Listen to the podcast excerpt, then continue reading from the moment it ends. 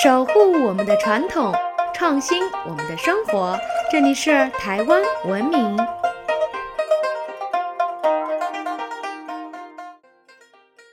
各位听众朋友们，新年好！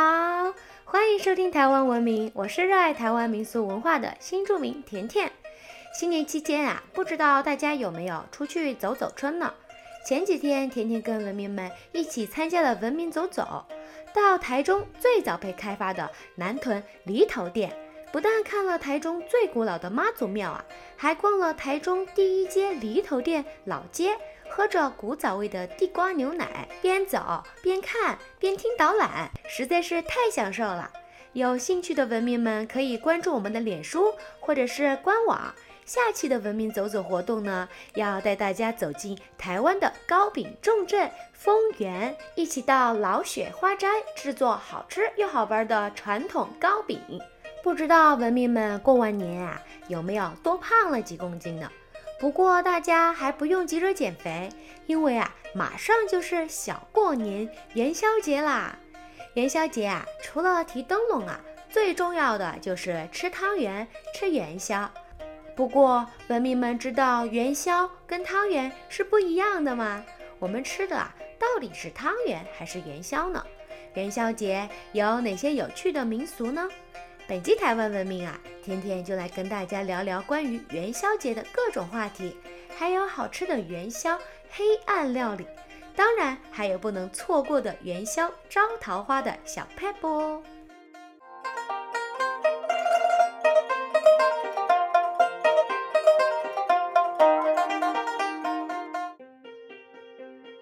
农历正月十五元宵节又称为上元节。有关元宵节的起源，有个说法是来自汉代的宫廷祭典。据说汉武帝每年在元宵这一天一早就开始祭拜太一神，到了晚上呢，祭祀所点的灯烛一片辉煌。这样的景象啊，也开始在民间被效仿。之后佛教传入中国后啊。东汉明帝下令，正月十五夜在皇宫、寺院都要燃灯表佛，也就是在佛像、佛塔前点灯来供养佛祖。元宵张灯结彩的习俗啊，才正式开始在民间流行。元宵节的活动呢，在隋炀帝的手上正式被官方主办，用来招待外国使节。那时候的元宵庆典啊，已经不是点灯这么简单，不但开放宵禁，允许人们夜游。街道上还有各种民俗技艺表演、游戏可以玩，当然还有大型灯会跟烟火秀，可以说是非常华丽，非常的精彩。说到元宵节啊，就不能不提到汤圆、元宵。其实元宵是北方人的说法，但元宵跟汤圆的确有些不一样。不知道文明们知不知道自己吃的到底是汤圆还是元宵呢？正月十五吃汤圆的传统啊，可以追溯到宋代。当时民间流行在元宵节吃一种像月圆的糯米团子，因为放到水里煮熟啊会浮起来，所以啊叫浮圆子，也就是台语说的“普营养”煮汤圆的意思。之后啊才有元宵的说法。汤圆跟元宵除了名字不一样啊，它们的制作方法也不一样。元宵是把准备好的内馅，比如说红豆、芝麻、鲜肉，沾着糯米粉，在筛子上啊一次又一次的翻滚，反复的淋水，再撒糯米粉，越滚越大，就是北方人说的滚元宵。而汤圆啊是像包饺子一样，把馅用糯米皮直接包起来，再搓一搓，变圆滚滚的。不过，其实现在元宵啊，汤圆区别不大，倒是元宵吃起来口感较为松软，汤圆吃起来的口感啊就比较的 Q 弹。甜甜看过一些口味很特别的元宵，比如说榴莲汤圆、酸奶汤圆、咸奶茶汤圆、芒果黑芝麻汤圆、金沙巧克力汤圆，这些啊听起来还挺好吃的，甜甜也想试试看。还有把汤圆当做饺子一样。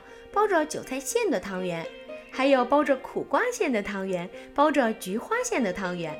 除此之外呀，各种蒸、煮、炸、烤汤圆的方法在网络中流传着。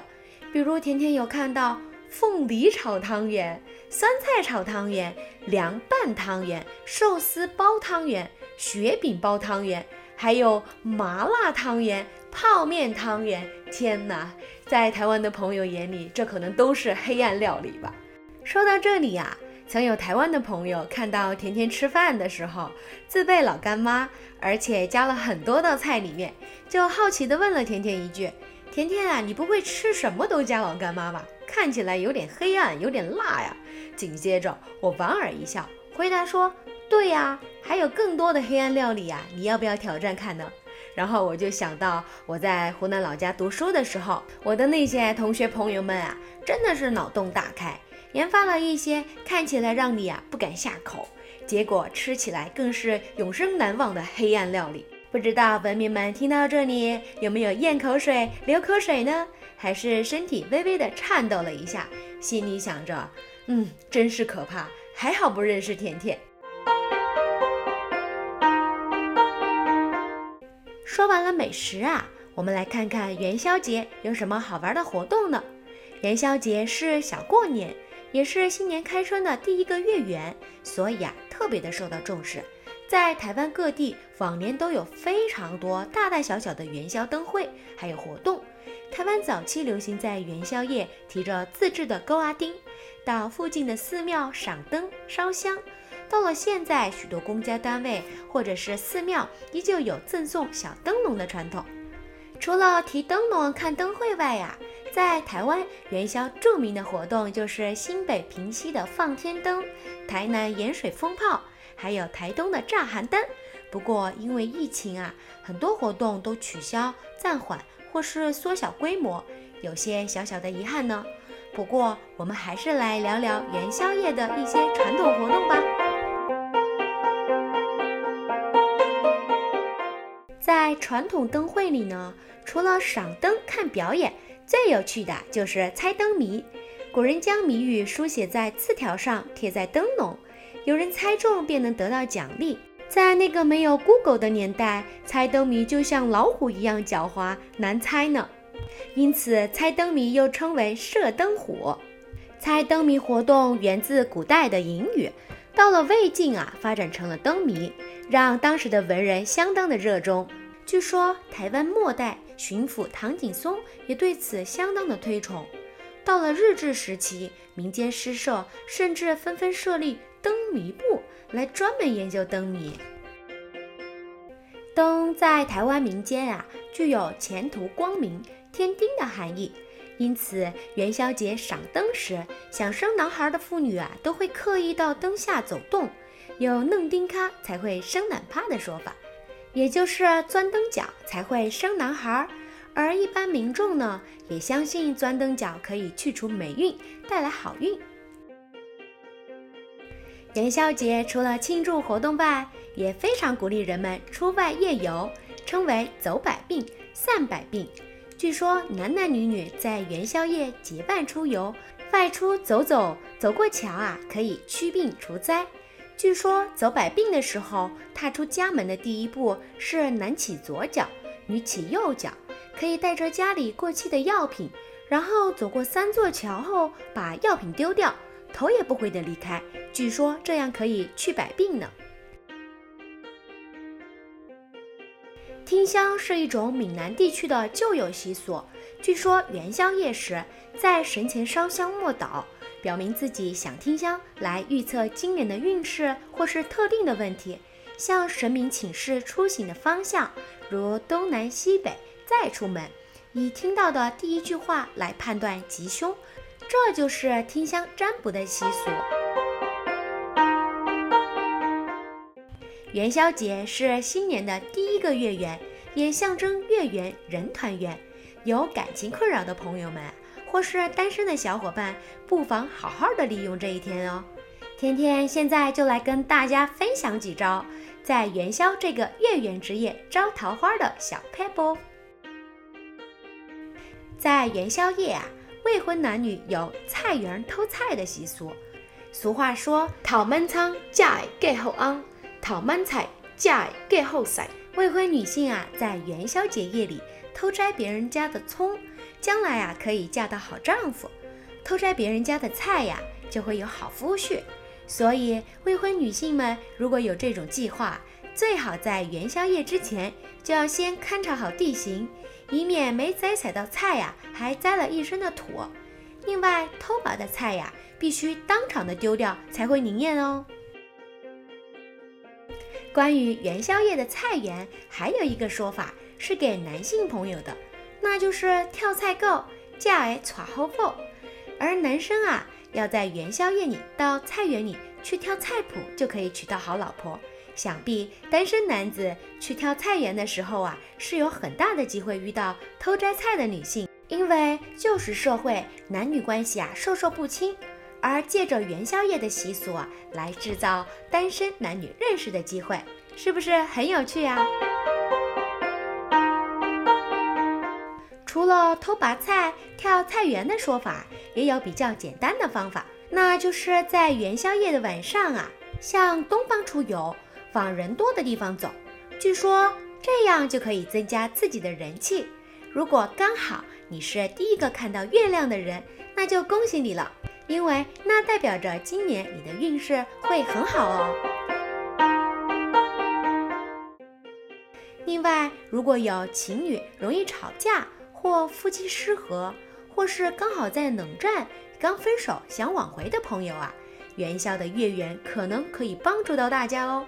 方法很简单，只要在元宵夜选个吉方移动，在吉方路上到庙里拜拜之后啊，买一个风车回家。据说能让对方回心转意哦，大家不妨试试看。讲完了招桃花，元宵正月十五也是三关中天官的寿诞，与七月十五的中元地官生、十月十五下元水官生合称三元节。为了向天官祝寿，民间通常会在农历十四的晚上十一点到清晨这段时间拜拜。俗称拜三盖公，也就是三官大帝。除了各种祭品啊，也别忘了准备寿桃面线。拜三盖公的规格与初九拜天公的规格与禁忌啊是一样的，因为三盖公地位相当的崇高，是仅次于玉帝的尊神。另外，元宵当日啊，我们也是要祭拜包括神明、地基主还有祖先的哟。据经典记载。上元节是天官下降人间赐福的日子，他老人家喜欢热闹，所以啊，人们在这元宵当天啊张灯结彩，举办各种热闹活动，出游赏灯、放烟花、游行闹元宵，来取悦天官，希望得到他老人家的赐福呢。正因为人们重视元宵节，所以元宵节也是寺庙为信众起点光明灯、安太岁的日子。此外，元宵还有一个古老的习俗，那就是到寺庙起龟。在这天，许多寺庙也会准备好用面粉、面线、米糕、面包，甚至黄金做成的寿龟、金龟，让信众起回家假平安。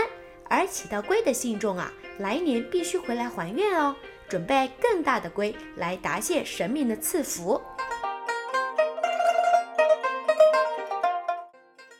关于元宵节的内容啊，就分享到这里喽。甜甜在这里啊，祝大家元宵节快乐！